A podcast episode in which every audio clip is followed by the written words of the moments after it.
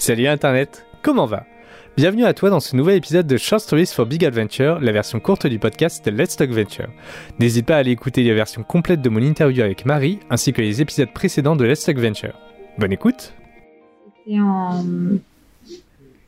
il y a presque un an maintenant. Euh, en février, donc euh, c'était le nouvel an chinois l'année dernière. Et euh, et ça devenait très très compliqué en fait euh, avec euh, le, le, virus, avec le corona qui commençait, vu que ça a commencé en Chine, tu vois, il y avait personne qui savait ce que c'était ce virus. Personne ne savait, euh, tu vois, la vitesse à laquelle se propage le virus. Euh, c'était très dur de connaître le nombre de contaminés.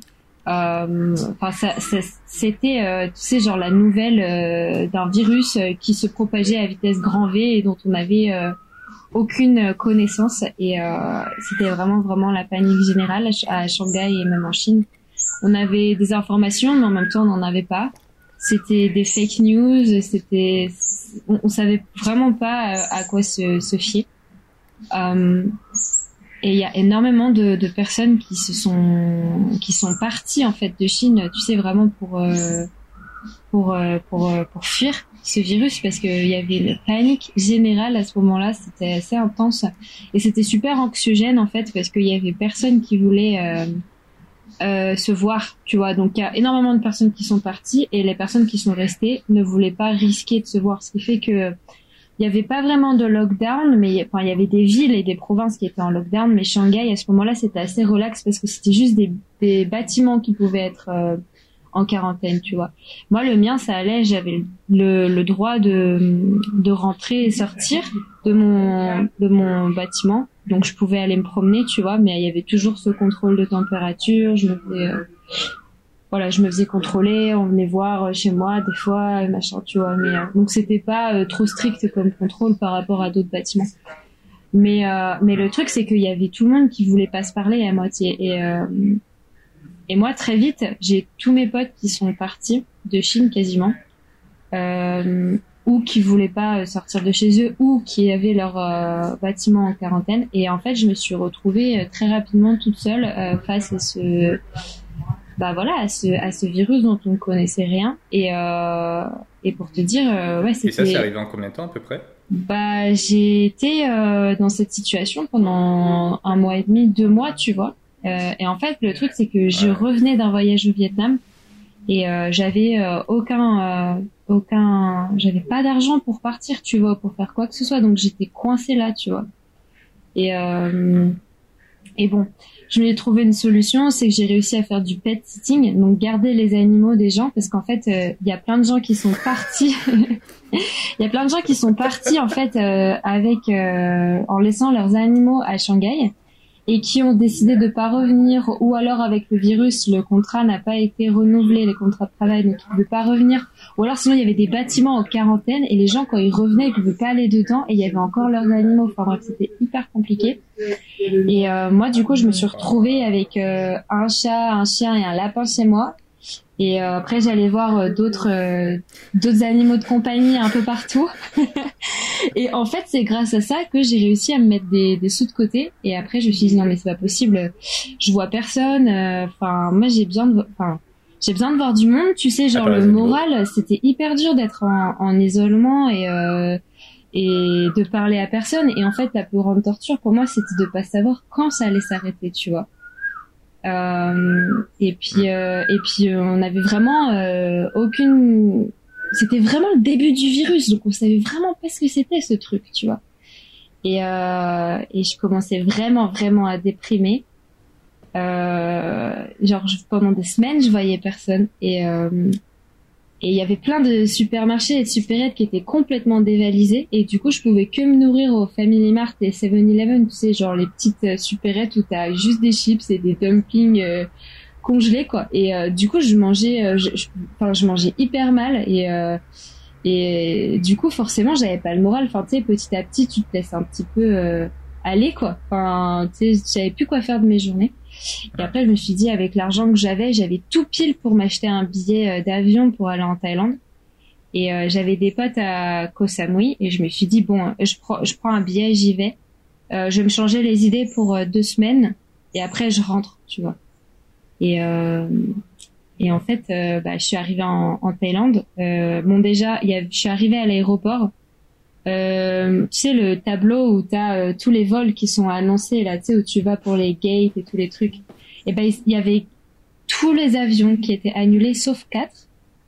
Euh, il y en avait un pour l'Europe, un pour la Russie, un pour Kuala Lumpur, un pour l'Iran, un truc comme ça je crois, et un pour Bangkok, tu vois. Donc du coup c'était mon vol, c'était le dernier qui était maintenu, et moi je faisais la queue, tu sais, pour euh, la, donner mon sac en, pour la, en soute.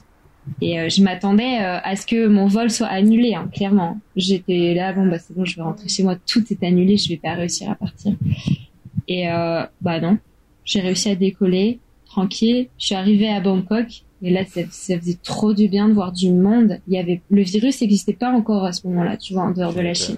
C'était tellement ouais. plaisant, tu sais, de voir des gens sans masque, euh, de voir, euh, je sais pas, de, de voir de la vie, quoi.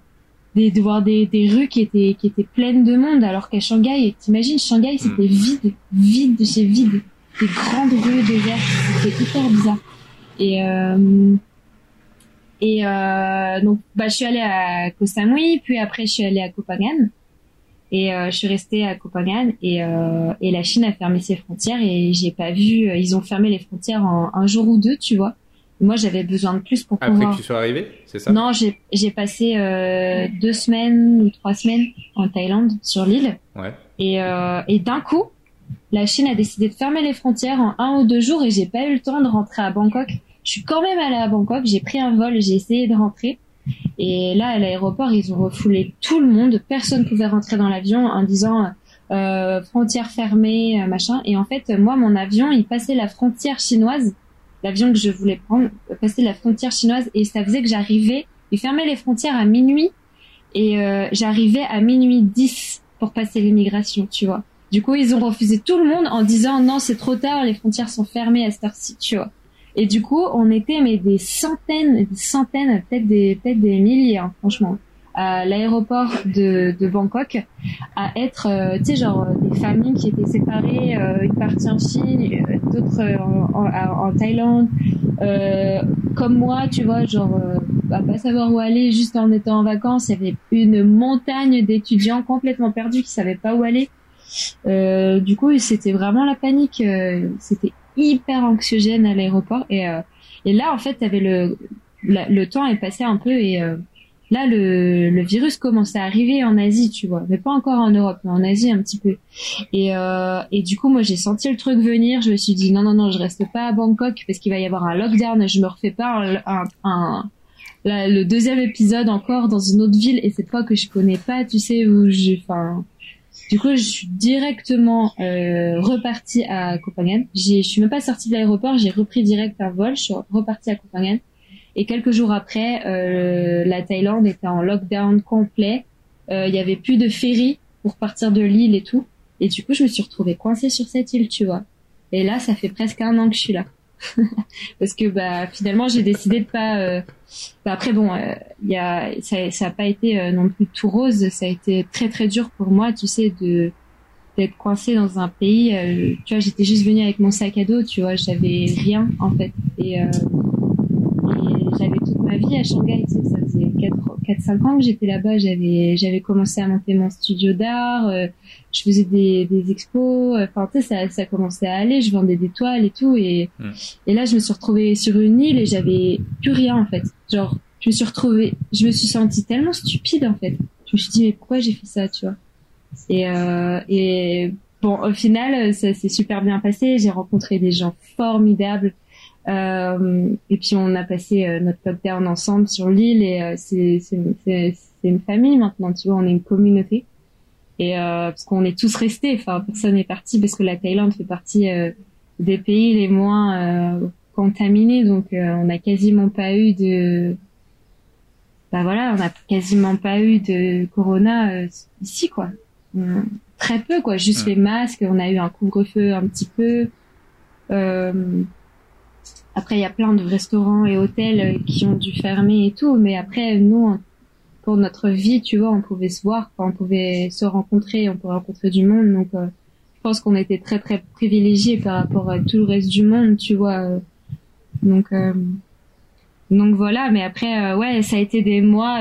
je dirais que les trois quatre mois après que j'ai capté que je pouvais pas rentrer en Chine parce que de toute façon la Chine avait dit on ferme les frontières et ils ont pas du tout dit quand ils, allaient les rouvrir. Donc ouais, je me suis sentie ultra bête, mais bon, j'ai j'ai je me suis sentie en fait, je me suis sentie abandonnée, tu vois, genre je savais plus où aller, je j'étais juste avec mon sac et euh, j'avais pas un rond, rien et tout, tu vois.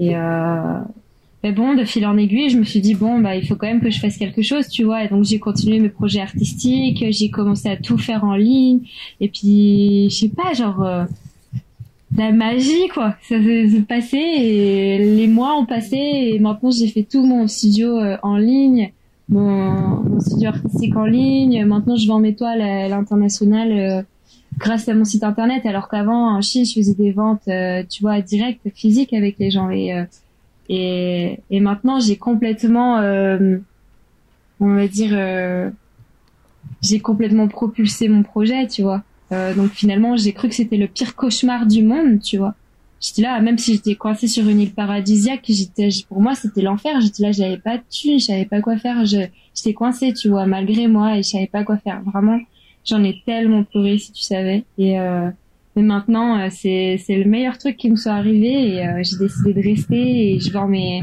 je vends mes toiles. Euh, enfin, c'est mon rêve en fait qui se réalise. J'habite dans la jungle et dans la nature. c'est c'est trop bien, quoi c'est trop trop bien. Je suis trop contente et euh, et même en Chine, on me contacte maintenant pour euh, pour faire des expositions ou pour euh, participer à des projets artistiques et tout. Donc là, j'attends que les frontières rouvrent. Enfin, les frontières ont réouvert, mais j'ai pas envie d'aller en quarantaine. donc j'attends un petit peu. Ah ouais. parce que ça veut dire qu'il faut que je fasse une quarantaine pour aller en Chine et une quarantaine pour revenir en Thaïlande. Du coup, bah, un mois de quarantaine, euh, voilà. non. Et euh, du coup, j'ai, j'aurai des projets. J'ai des projets en Chine qui m'attendent, mais pour l'instant, j'ai décidé de me poser un petit peu et euh, prendre soin de moi et vraiment développer mon, mon studio et et voilà, je fais confiance. Euh, je sais pas à l'avenir quoi. Je, je, suis, je suis vraiment vraiment contente de ce qui m'est arrivé. Euh.